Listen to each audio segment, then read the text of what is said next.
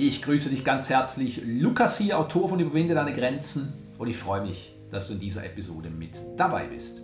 Mein heutiger Gast ist Christina Tissot. Im Gespräch verrät sie uns, mit welchem Gedanken sie sich aufbaut, wie sie ihr sehr wohlhabender Background prägte und was sie von den Sioux-Indianern gelernt hat. Christina Tissotze. Sie lebt und liebt ihre Berufung, Frauen zurück in ihre Kraft zu begleiten, die Magie und das Mysterium der großen Lebenszyklen wieder lebendig werden zu lassen und diese auch in allem zu erkennen. Christina hat viele Gesichter und auch viele Geschichten zu erzählen doch alle münden in einen Satz. Folge mit deiner ganzen Kraft dem Weg deines Herzens, denn dort, wo die Magie der Liebe blüht, lohnt es sich zu verweilen. Ihre persönliche Erfahrung in materieller Fülle aufzuwachsen und diese dann später abzulehnen, führte zu einem Leben in materiellem Mangel, was sie das Gesetz der Resonanz lehrte und umdenken ließ. In der Natur und mit ihren Tieren findet sie ihren Ausgleich. Hier tankt sie auf und findet die Antworten auf ihre Fragen. Dies führte auch dazu, dass sie 2017 ihre eigene Heilmethode Body Silence entwickelte. Menschen zurückzuführen in ihre eigene innere Stille, denn dort liegen die Antworten bereits parat. Das ist die Essenz von Body Silence. Ihre Begleiter sind ihr Lebenspartner, ihre 17-jährige Tochter, zwei Katzen, ihr Seelenpferd und ein großes Netzwerk von Frauen, die echte Schwesternschaft leben. Gemeinsam mit ihnen bringt sie ein neues Bewusstsein in die Welt, welches in Liebe für alles Leben erblüht. Christina, herzlich willkommen im Überflieger Podcast. Schön, dass du hier bist. Hallo Lukas, schön, dass du mich eingeladen hast. Sehr, sehr gerne. Nun, lass uns damit beginnen, dass du dich noch einmal kurz vorstellst. Was machst du, wer bist du? Kurz und knackig, damit wir uns ein Bild von dir machen können. Mein Name ist Christina Tissoce. Ich bin selbstständig seit vielen Jahren und meine Herzensaufgabe ist es, Frauen in ihre Kraft zurückzubegleiten. Ja, ein sehr wichtiges Thema. Jetzt mehr denn je. ja, tatsächlich. Auf jeden Fall, ja. Nun, Christina, du warst ein sehr feinfühliges Kind und wurdest wegen deinen seherischen Fähigkeiten ausgelacht. Nun, ja. Ja, genau. Bestätigst du schon einmal. Nun, die Frage ist, wie bist du damit umgegangen und warum war es rückblickend gut, dass du diese Erfahrung gemacht hast? ich wollte immer dazugehören. Ich habe ähm, versucht, ähm, immer zu irgendwelchen Gruppierungen zu gehören dadurch, weil ich gemerkt habe, dass ich anders bin als andere äh, und dass ich mit meiner Feinfühligkeit und mit dem, was ich sehe, andere nichts anfangen wollen oder können. Äh, und dann habe ich versucht, zu verschiedenen Gruppierungen gehören zu wollen und habe meine Sensitivität und meine Gefühle relativ lange unterdrückt. Ähm, das hatte körperliche Auswirkungen, das hatte seelische Auswirkungen und ich habe, glaube ich, an der Stelle ziemlich viel Erfahrung gemacht mit, ähm, mit Träumen, die mich dann umgetrieben haben, mit, ähm, ich habe Drogenerfahrung, ähm, einfach weil ich diese Sensitivität und dieses Feinfühlige einfach ganz lange dann selbst weggedrückt habe. Ja. Und rückblickend, was würdest du sagen aus der heutigen Sicht? Warum war es trotzdem gut, dass du genau diese Erfahrung gemacht hast, auch wenn sie damals für dich als Kind oder junge erwachsene Frau nicht sonderlich angenehm war? Ich kann aus, also rückblickend aus der Sicht von heute, kann ich einfach Menschen viel besser begleiten. Ich ich sehe, wenn, wenn jemand feinfühlig ist, ich, ähm, viele Menschen kämpfen einfach mit demselben Thema, wie ich das jahrelang äh, gemacht habe. Ich war alleine und ich kann einfach sehr gut anknüpfen, mich in Menschen hineinversetzen und fühlen und, ähm, und sie dadurch begleiten. Mhm. Mhm. Also hat dich auch mitfühlender gemacht. ja, mitfühlender und verständnisvoller für mein Umfeld. Mhm, mhm. Ja. Nun, mit, mit knapp zehn Jahren hattest du eine weitere Erfahrung. Das war für dich ein sehr, sehr einschneidendes Erlebnis, denn dein damaliger bester Freund hatte sich beim Versteckspielen erhängt und er war ja selbst erst zwölf Jahre jung. Wie bist du damit umgegangen und welche Schlussfolgerungen hast du für dich beziehungsweise auch das Leben daraus gezogen? Wie bin ich damit umgegangen? Also ich bin damals damit umgegangen, weil es einfach wieder auf sehr viel Unverständnis in meinem Umfeld ähm, stoß. Also ich habe keine Antworten bekommen von den Erwachsenen. Ähm, ich hatte ganz viele Fragen, die wurden nicht beantwortet. Ähm, und ich habe es dann in mir ganz lange Zeit unterdrückt, auch dieses Gefühl. Ähm, der Tod zog sich wie ein roter Faden durch mein weiteres Leben und durch meinen weiteren Werdegang. Und auch da habe ich Grenzen gesprengt in mir und sicherlich auch bei anderen, weil ich immer hinterfragt habe. Also ich wollte immer antworten. Ich habe für mich, ich habe mich dann für mich einfach auf die Suche begeben nach, ähm, nach Sterben und Tod und Leben und Krankheit und Heilung. Mhm, mhm. Sehr interessant. Und ich meine, mit zehn Jahren warst du ja wirklich noch in einem sehr, sehr zarten Alter.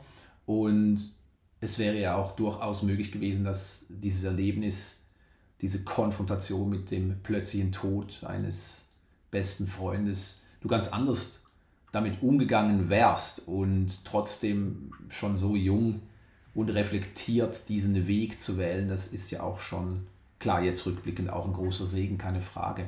Nun gab es damals aber schon Schlussfolgerung, du hast gesagt, du wolltest Antworten von den Erwachsenen. Niemand hat dir diese Antworten geliefert, du bist dann auf die Suche nach Antworten gegangen. Nur welche Schlussfolgerungen hast du für dich gemacht aus diesem Erlebnis heraus? Dass das Leben, äh, dass der Tod ein Teil vom Leben ist hm. und dass ähm, unsere Gesellschaft ähm, mit den ganz großen Lebensthemen überhaupt gar nicht umgehen möchte. Hm. Also, dass wir mit dem, was uns essentiell und auch existenziell betrifft, ähm, dass das hinter verschlossenen Türen passiert und dass da keiner sich wirklich auseinandersetzen möchte. Ich weiß, dass ich damals bei der Beerdigung ähm, dieses Freundes äh, am Sarg stand und ich wollte ich habe das erste Mal in meinem Leben eine Leiche gesehen und ich wollte ihn anfassen und mir wurde natürlich die Hand zurückgezogen, ist klar. Ähm, mich hat es nicht erschreckt, mich hat es eher fasziniert. Also es ging wie eine Faszination von diesem Erlebnis quasi auch aus. Und das hat mich sehr geprägt, ja, bis, ins, bis zum heutigen Tag. Ja, ja. Und was ich gerade faszinierend finde, ist, dass eben auch aktuell der Tod, die Veränderung, der Verlust ja ein Riesenthema ist für die gesamte Weltbevölkerung. Und wie du richtig sagst, es wird damit mit Widerstand, zum Teil auch Ignoranz, zum Teil auch Verdrängung reagiert. Und du hast eben auch gesagt, ja, das hat dich nicht erschreckt damals, deinen besten Freund im Sarg zu sehen, sondern es hat dich irgendwo fasziniert und das ist ja beinahe schon für, für die meisten Menschen in sich etwas, was sie so nicht unterschreiben würden. Wie kannst du es wagen, sozusagen, den Tod als etwas Faszinierendes zu sehen? Aber ich bin voll bei dir, weil es ist alles eine Zirkulation, alles hat einen Anfang, alles hat ein Ende, zumindest hier, wo wir leben. Und der Tod gehört dazu. Und ich glaube, wir würden uns alle gut daran tun, den Tod eben auch in die Arme zu schließen im vollen Bewusstsein, dass Energie niemals zerstört werden kann. Das heißt, es muss auf irgendeine Art und Weise weitergehen, weil wir ewige Energie sind, ohne dass ich jetzt da in eine philosophische Richtung abdriften möchte. Nun, eine weitere Herausforderung, der du dich immer wieder stellen musstest, waren Frauen in deinem Umfeld, die gegen dich waren.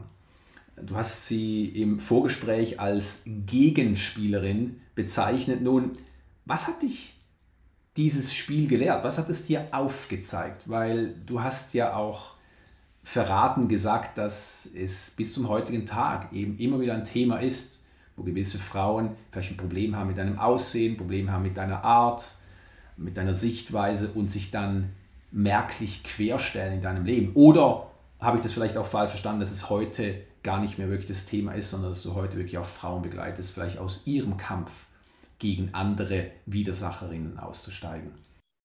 Ganz genau. Also ich habe bis vor wenigen Jahren hatte ich diese Gegenspielerin. Ich habe die heute vielleicht schon auch noch. Ähm, aber es berührt mich nicht mehr so. Ich nehme es dann wahr und ich spiele dieses Spiel nicht mehr mit. Ja?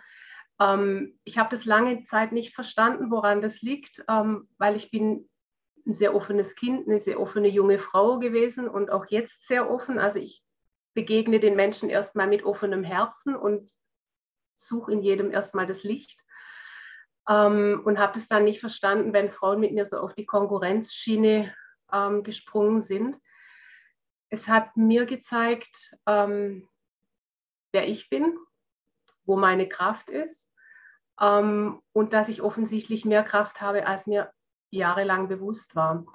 Und diese Frauen haben lange Zeit in mir was gesehen, ähm, was ich selbst nicht sehen konnte. Und ich habe das allerdings nicht eingesetzt, um ja eben um Konkurrenz, irgendwelche Konkurrenzspielchen zu spielen, weil ich heute in einem Netzwerk zu Hause bin mit Frauen, äh, wo wir uns gegenseitig unterstützen und was tragend ist, wenn es einer aus diesem Netzwerk nicht gut geht oder wenn sie Not hat, in, egal auf welcher Ebene und welche Geschichte sie schreibt und woher sie kommt, ähm, sind die anderen da und unterstützen. Und dieses Miteinander hat so viel mehr Kraft als das Gegeneinander. Ähm, ja, das ist vielleicht auch ein Jahrtausende alter Kampf zwischen den Frauen. Ähm, weil wenn Frauen zusammenhalten, ja, da ist eine Kraft zu Hause, da kommt keiner gegen an. Ja, wow. Du hast es eigentlich für dich in dem Sinne umgewandelt. Ja, von einer Widersacherin, um es jetzt einfach mal als Einzelfrau betrachtet äh, zu reflektieren, hin zur Verbündeten. Und das ist natürlich auch gerade etwas, was aktuell auch sehr, sehr wichtig ist. Wir dürfen nicht vergessen, dass der Mensch, wenn wir so wollen, ein soziales Wesen ist, dass wir auf Unterstützung angewiesen sind und dass es eben gerade auch darum geht, eine wohlwollende Unterstützung zu genießen und nicht diesen Konkurrenzkampf, der sehr, sehr oft gelebt wird. Und eben nicht nur unter Männern, sondern sehr, sehr stark auch unter Frauen, die natürlich sehr, sehr oft auch in diese männliche Energie hineinrutschen, in dieses Mangeldenken, das ja global propagiert wird. Es gibt nicht genug, du bist nicht gut genug und so weiter. Ja, ja sehr, sehr faszinierend. Nun, wenn wir schon bei der Propaganda sind, beziehungsweise auch der Lebensphilosophien, ein im Westen sehr hoch eingestuftes menschliches Bedürfnis ist die Sicherheit. Und dazu zählt natürlich auch die materielle und die finanzielle Sicherheit. Nun, du bist in einer sehr wohlhabenden Familie aufgewachsen. Wie war dein Verhältnis zum materiellen und was haben dir deine Eltern zum Thema Sicherheit gelehrt? Ja, ich bin in einer sehr wohlhabenden Familie auf, aufgewachsen und es mangelte mir und meinen Geschwistern an nichts. Ähm, das heißt, ich musste tatsächlich nicht viel tun, um etwas zu bekommen. Ich musste es einfach nur sagen und dann habe ich es bekommen. Und das mein, zog sich durch meine ganze Jugend hindurch, bis sich meine Eltern dann getrennt haben. Dann wurde das ein bisschen anders. Ähm, allerdings habe ich irgendwann für mich gemerkt, dass ich das, wonach meine Seele ruft, was ich wirklich essentiell brauche, nicht bekam. Und dann habe ich begonnen, das Materielle zu, ich habe gerade kein anderes Wort dafür, aber wirklich zu verteufeln. Ich habe angefangen, Geld zu hassen. Und das habe ich hm. tatsächlich lange Jahre auch praktiziert. Weil du alles gekriegt hast, weil es für dich selbstverständlich war oder weil dir deine Eltern auch jetzt in Bezug auf Geld gewisse Dinge mitgegeben haben, die du so nicht unterstreichen konntest? Weil ich alles bekommen habe, ähm, was ich materiell wollte, aber die Zuneigung und Zärtlichkeit und das, was eben Leben für mich ausmacht, also für mich jetzt essentiell ausmacht, ähm, Liebe und Geborgenheit, das habe ich so nicht erfahren. Mhm. Also nicht mhm. so, wie ich es gebraucht hätte. Liegt vielleicht auch an meiner Sensitivität, ähm, nicht so, wie ich es mir gewünscht hätte als Kind. Ähm, statt einer Umarmung dann 10 Mark zu bekommen, war für mich ein schlechter Deal. Einfach. Ja. also quasi Geld als Ersatz für Nähe, als Ersatz für ja. Zuneigung. Und dann war dein erster Impuls, deine erste Reaktion damals sicherlich auch die beste für dich, weil du dein Bestes gegeben hast. Mit deinem besten Verständnis war dann, okay, dieses Geld, das ist das Problem. Genau, dieses Geld war für mich das Problem in meinen Augen, weil ich auch viele, also ich habe die Gunst von anderen Kindern oder auch von dann im, im späteren Alter von, von, von sogenannten Freunden ähm, oft meinem finanziellen Background galt. Also ich habe mich da nicht gesehen gefühlt, sondern es war eher so die, die wollten irgendwie einen Teil von diesem, von diesem finanziellen oder von diesem materiellen Glanz ähm, abhaben und da hatte ich kein Verständnis und dann habe ich es tatsächlich massiv abgelehnt. Mhm. Mhm. Interessant, ja. Also quasi dazu zu gehören, weil ich möchte von Geld umgeben sein, was jetzt seine Freunde oder damaligen Freunde anbelangte. Und es geht mir nicht wirklich um die Person, um den Menschen dahinter, ja. sondern mehr um die Tatsache, dass sie wohlhabende Eltern hat damals. Ja. ja. Genau. Interessant. Das heißt, du hast diese Erfahrung gemacht mit deinen damaligen Freunden, dass du nicht gesehen wurdest, dass sie zwar Zeit mit dir verbracht haben, aber eben aus ganz anderen Gründen heraus weil du aus wohlhabenden Verhältnissen kommst oder gekommen bist. Und die Schlüsselentscheidung, die du damals in Bezug auf Geld gefällt hast, war tatsächlich, ich hasse Geld. Also mit anderen Worten, ich will nichts mit Geld zu tun haben. Und jetzt ist es kein Geheimnis, dass im Leben alles eine Entscheidung ist. Das heißt, wir entscheiden uns in jeder Sekunde bewusst und unbewusst, welche Gedanken wir denken wollen. Und das hat natürlich dann auch wiederum folgen, weil sich die Außenwelt entsprechend anpasst. Was ist in deinem Leben aufgrund von dieser Schlüsselentscheidung, ich möchte mit Geld nichts zu tun haben, beziehungsweise ich hasse Geld, dann letztlich auch passiert? Ähm, ich bin genau auf der anderen Seite gelandet. Also ich hatte das Schlüsselerlebnis für mich Geld wirklich abzulehnen, ähm, war, ich hatte, ähm, ich bin geritten damals und war in einem Reitverein und wir waren so eine ganz tolle Clique von sieben, acht jungen Menschen und haben uns super verstanden und ich war diejenige, die zu Weihnachten ein Pferd bekommen hat. Hm. Und plötzlich war ich von heute auf morgen nicht mehr Teil dieser Clique, weil alle anderen haben diese Schulpferde geritten und ich hatte plötzlich ein eigenes Pferd. Somit stand ich außen vor.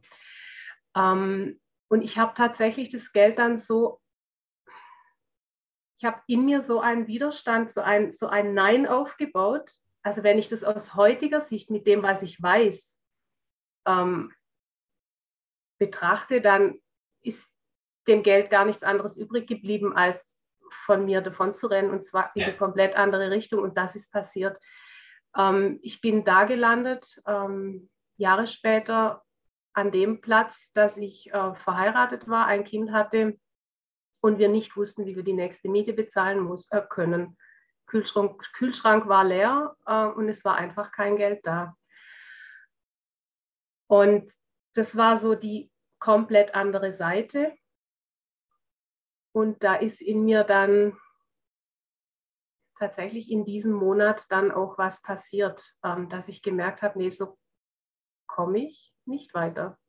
Das ist nicht ähm, die Essenz dessen, die ich leben möchte. Das ist, ich habe nicht gleich verstanden, dass, ähm, dass das so massiv an mir liegt. Dazu habe ich im Bewusstsein einfach mehrere Entwicklungsschritte machen dürfen. Es war, es war eine lange Reise bis ich mhm. erkannt habe, dass ich, dass ich mein Bewusstsein ändern muss äh, mhm. oder darf, um mich wieder zu öffnen, auch für die Fülle und dass ich ja letztendlich entscheide, was ich mit dem materiellen, mit der materiellen Fülle auch ähm, in die Welt bringe. Richtig. Und dann habe ich ähm, ja das Ruder oder das, den Kurs neu gesetzt. Mhm sage ich einfach, den Kurs neu gesetzt. Und ich bin heute an einem Platz. Ähm, ich habe immer Frauen bewundert, die unabhängig ähm, in ihr, auf ihrem eigenen Boden stehen, die wirklich unabhängig von Männern ähm, in finanzieller Unabhängigkeit auch sind. Ähm, die haben für mich so eine bestimmte starke und, und äh, freie Ausstrahlung gehabt zumindest. Und da wollte ich hin. Ich wollte unabhängig sein, finanziell frei. Ähm, und ich möchte aus mir raus einfach entscheiden können, ähm, ja, was ich mit, mit dieser finanziellen Freiheit auch mache. Und an dem Platz bin ich inzwischen. Mhm. Und ich hasse Geld nicht mehr. Geld ist Energie, die fließen möchte. Und ähm, ich erlaube sie auch zu mir zu fließen und auch wieder wegzufließen. Zirkulation, ja. Ja, ganz Sehr genau, schön. wie du sagtest, ja. Das heißt, du hast deine Meinung revidiert. Ja. Und du hast es angedeutet, der Grund war wirklich der, dass es dir in finanzieller Hinsicht so schlecht ging, dass du den Mangel natürlich auch gekostet hast und du aber dann für dich eine weitere Entscheidung gefällt hast, so möchte ich auch nicht leben, beziehungsweise das ist auch nicht der Inhalt meines Sinns des Lebens. Würdest du sagen, dass du trotz der, ich sage jetzt einmal bewusst negativen Erfahrung in deiner Kindheit in Bezug auf Geld, in dieser späteren Phase deines Lebens auch wieder davon profitiert hast, dass du von Fülle umgeben warst? Also es hat mich zu der gemacht, die ich heute bin. Tatsächlich. Ähm, das Leben, wenn ich zurückblicke heute, also ich bin jetzt 52 und wenn ich zurückblicke, dann habe ich viele verschiedene Stationen ähm, kosten dürfen ähm, und jede hat ihre positiven als auch ihre negativen Aspekte. Und ja klar, alles, was passiert ist, ist äh, hat mich zu der werden lassen, die ich heute bin und ich kann dadurch meine mein Wirken noch tiefer und noch weitreichender ähm, einfach tun. Mhm, mhm. Eine wichtige Sache, die du im Vorgespräch auch erwähnt hast, nach der Revidierung deiner Meinung, kein Geld haben zu wollen, war, dass du zum einen, wie du es jetzt heute auch gesagt hast, die Entscheidung gefällt hast, so möchte ich nicht leben ich möchte ein anderes Leben führen. Dann aber auch bereit warst, dafür zu arbeiten. Und Arbeit verstehe ich persönlich mittlerweile nicht mehr als das, was es die meisten Menschen verstehen. Das heißt ein 9-to-5-Job, das heißt ich gehe morgens aus dem Haus und komme abends heim oder ich bin einfach nur beschäftigt, sondern wirklich ganz gezielt handeln durch die richtigen Gedanken, die der Handlung vorausgehen. Aber lass uns noch einmal darauf eingehen. Wie hat dieser Weg für dich ausgesehen, nachdem du diese Entscheidung gefällt hast? Nein, dieses ärmliche Leben möchte ich nicht führen. Ich komme quasi als eine neue Christine zurück in die Fülle. Welche Schritte hast du dann umgesetzt? Ähm, leider auch die harte Schule. Ich hatte, ich hatte lange Zeit einen 7-to-11-Job. Das heißt, ich habe von morgens um 7 bis abends um 10, 11 wirklich hart gearbeitet, wirklich hart äh, und habe das über Jahre praktiziert, weil in mir so dieses Gedankengut kursierte, du musst hart arbeiten für dein Geld, für deinen Erfolg und zwar richtig hart, ja. Ähm, und das habe ich durchgezogen und das hat mich so viel Lebensenergie gekostet. Das hat äh, mir so viel Lebensqualität geraubt. Ähm, und ich dachte lange Zeit, das ist richtig. Das ist richtig. Natürlich kam finanzielle Fülle und natürlich kam da auch unterm Strich ähm, Erfolg. Ähm, aber der Preis war viel zu hoch, den ich da bezahlt habe über Jahre. Ähm, und dann ist wieder das Leben passiert, weil das Leben hat mir diese Krise zugespielt, die wir jetzt seit zwei Jahren haben, ähm, weil ich meine Arbeit von heute auf morgen nicht mehr machen konnte. Ähm, und ich musste umdenken und ich habe relativ schnell umgedacht, weil plötzlich kam mir die Idee, ich könnte tatsächlich auch online viel mehr Menschen erreichen als einzeln in meiner Praxis oder in meinen Kursen. Und tatsächlich ähm, ich dadurch auch, also ich, es ging durch die Decke schon im letzten Jahr ähm, und im vorletzten Jahr schon. Und ich habe dann relativ schnell gemerkt, dass weniger Einsatz äh, mit dem richtigen Gedankengut und gut organisiert ähm, für beide Seiten viel, viel bereichernder ist als dieses knallharte Durchknüppeln durch den Arbeitsalltag. Mhm. Und ich mhm. nenne es jetzt mal ganz bewusst durch einen männlichen Arbeitsalltag. Ja. Zumindest sehr, was die Energie anbelangt. Ja, ja ganz richtig, genau, ganz richtig, genau. Richtig. Ja. War dieses du musst hart arbeiten, denken, etwas, was dir deine Eltern vorgelebt haben? Oder ist das ein Modell, das du dann später für dich als den richtigen Weg aufgefasst hast? Nee, das haben mir meine Eltern so nicht vorgelebt. Das ist was, was ich mir später angeeignet habe, ähm, über Bücher, die ich vielleicht missinterpretiert habe, über ähm, sicherlich auch über meinen ähm, zweiten Mann, der das praktiziert, ähm, praktiziert hat ganz lange. Ähm, und das, was ich so beobachtet habe in meinem Umfeld einfach. Also die Menschen, die ich beobachtet habe, die, und das waren, wenn ich jetzt auch zurückblicke, waren das überwiegend Männer, die halt hart gearbeitet haben für ihr Geld.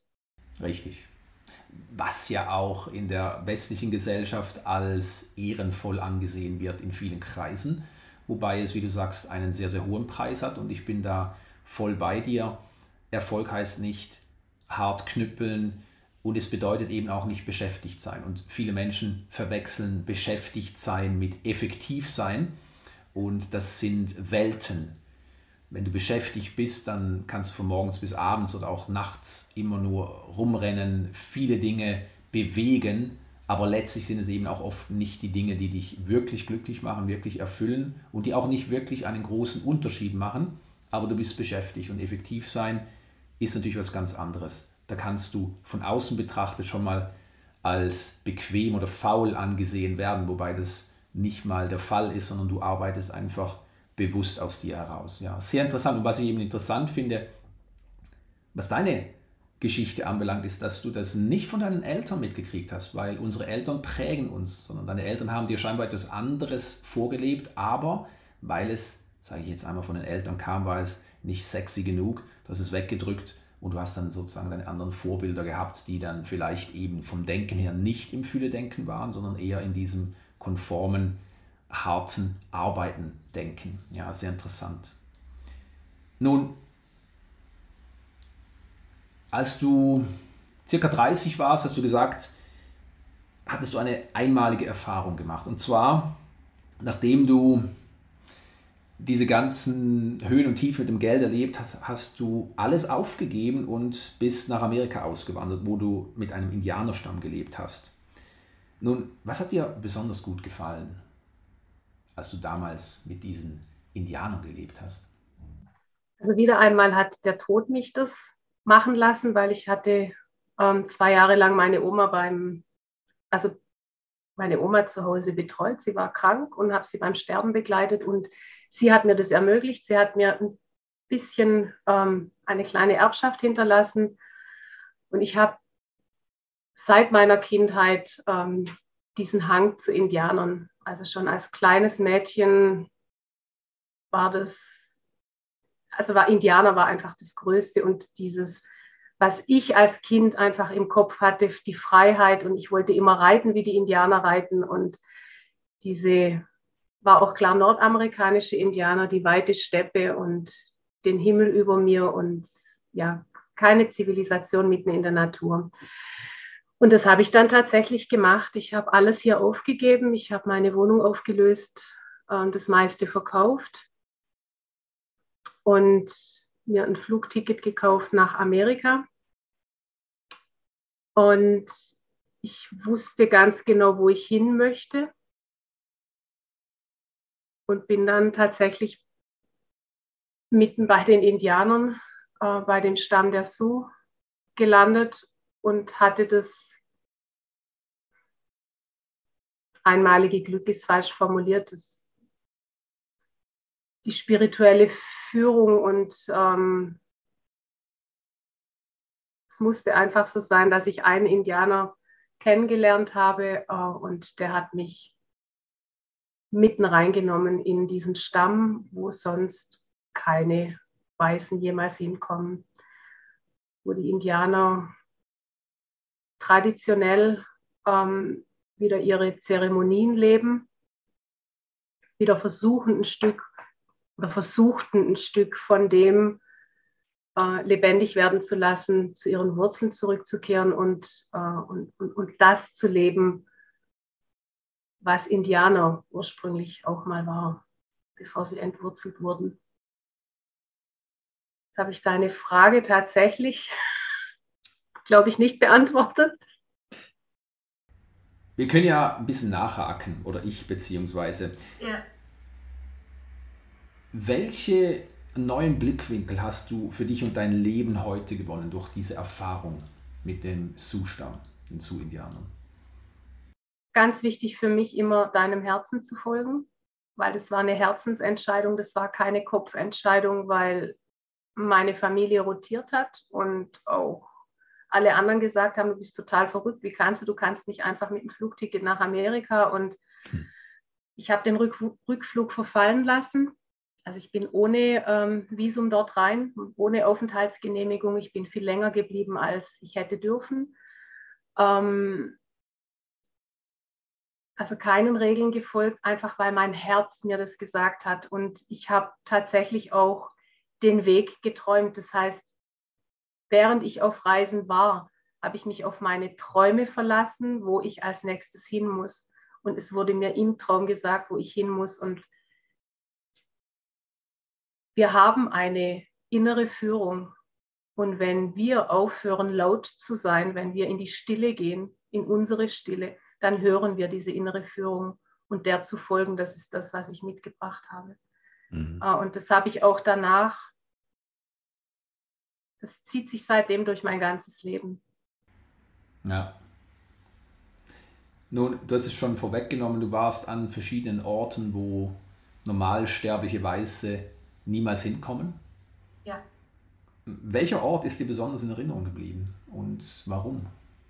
Ich durfte bei einer Zeremonie dabei sein, ähm, die, den ja die, die, den Indianern über Jahrzehnte ähm, verboten war durchzuführen. Und ähm, Sie haben irgendwann wieder begonnen, diese Zeremonie heimlich an so einem uralten Kraftplatz ähm, zu zelebrieren. Und ich war bei einer Zeremonie dabei, da war ich tatsächlich die einzige Weiße. Ähm, versteckt in, also wir sind über Schotterwege, sind wir da hingefahren. Ich dachte, oh Gott, wo bringen die mich hin? Also da gab es kein rechts, kein links. Das war mitten in der Nacht. Es war dunkel. Es war, wir, wir fuhren gefühlt ewig in so einem alten Truck. Ähm, und dann war das so eine, so eine Lichtung und auf dieser Lichtung wurde im Mondlicht diese Zeremonie quasi gestartet und die ging über drei Tage. Und es hat mich so fasziniert, weil es war so ursprünglich, ähm, so wirklich fernab von allem. Also es hat sich angefühlt, als wäre ich in eine andere Zeit versetzt, weil die Indianer auch in, in ihren traditionellen ähm, Kleidern ähm, diese Zeremonie begangen haben und es war, als, als, als schoben sich verschiedene Welten übereinander. Das war hm. für mich, glaube ich, das Eindrucksvollste. Hm. Ähm, wurde auch gebeten, dass ich nicht darüber spreche. Ähm, gut, das ist jetzt über 20 Jahre her. genau, wollte gerade sagen, jetzt hast du es im Podcast rausgehauen, das hört ja sonst niemand. ähm, das hat mich am meisten fasziniert. Hm. Ähm, und ich habe diesen ganzen Sommer auch ähm, in keinem äh, festen Gebäude verbracht, sondern wir haben tatsächlich in, in Tipis gelebt und ohne fließend Wasser. Wir sind mit dem Sonnenaufgang aufgestanden und wenn die Sonne unterging, ähm, ins Bett.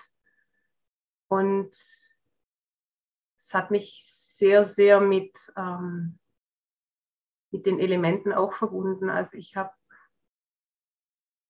ich sage immer, ich habe mein Seelenerbe dort mit nach Hause gebracht. Hm. Ja, wow.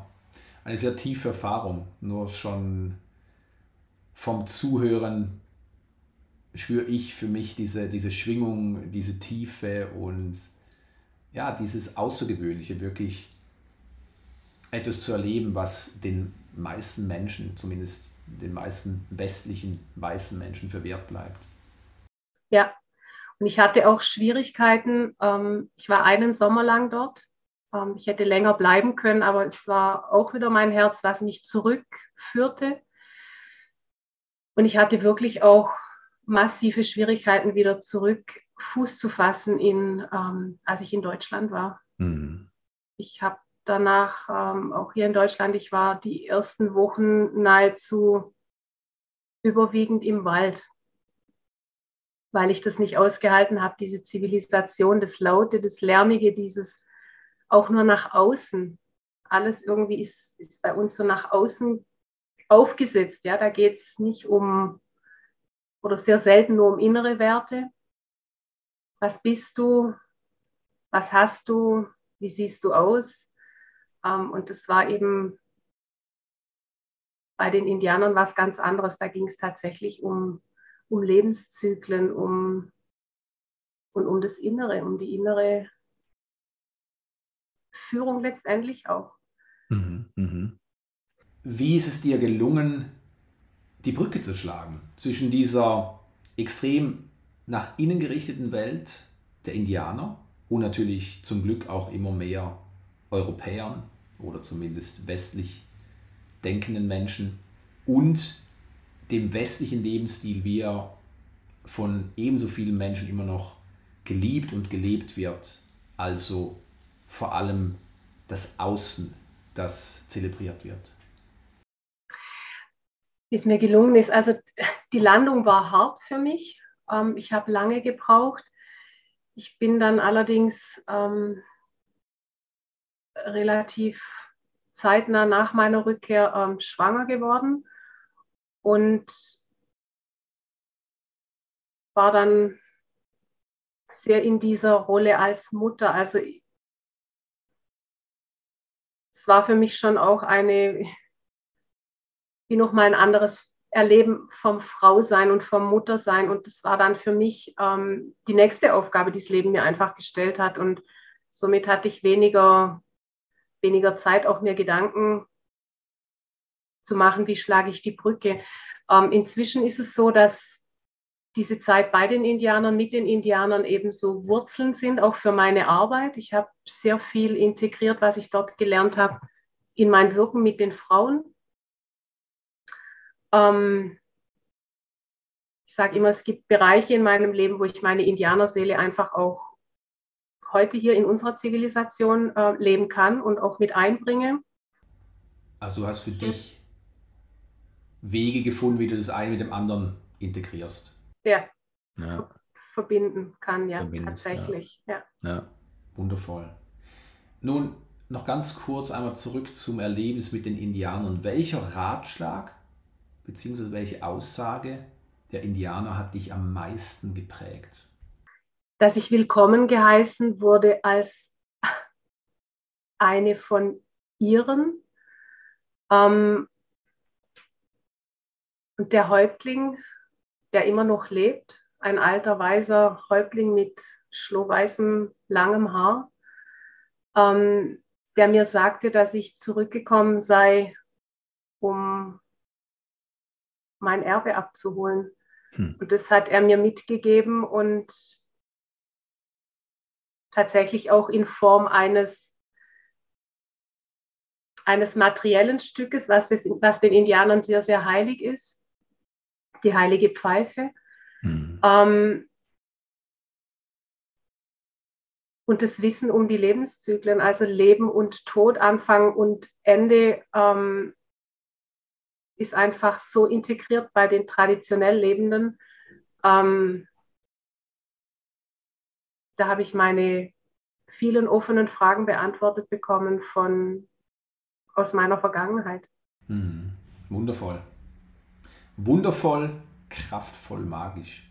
Ja, liebe Christina, abschließend habe ich noch einige Fragen, die du kurz und knapp mit einem Wort, mit einem Satz, auch mehreren Sätzen beantworten kannst. Nun, was ermöglicht dir deine Vergangenheit? Alles. Wie sorgst du trotz deiner Tatkraft für die Verbindung mit deiner Weiblichkeit? Ich bin viel in der Natur, viel mit meinen Tieren. Ja, viel mit, also ich reite, bin sehr, sehr viel draußen mit meinem Pferd. Mhm. Mit welchem Gedanken baust du dich auf? Dass es immer einen Morgen gibt. Sehr schön. Was treibt dich an, höher hinauszugehen? Mein Herz und mein Bewusstsein, dass ich hier bin, äh, weil ich eine bestimmte Aufgabe habe und weil ich Menschen inspirieren und, und begeistern kann. Mhm. Und welche Chance siehst du aktuell für die gesamte Menschheit? Aufzuwachen, dass die Menschheit endlich aufwacht und erkennt, dass hier etwas schon immer massiv bis zum Himmel stinkt. naja. Christina, ich danke dir von Herzen, dass du hier warst und natürlich auch, dass du aus deinem tiefsten Herzen geteilt hast. Ich danke dir, Lukas, für diese Möglichkeit und ja, vielen lieben Dank.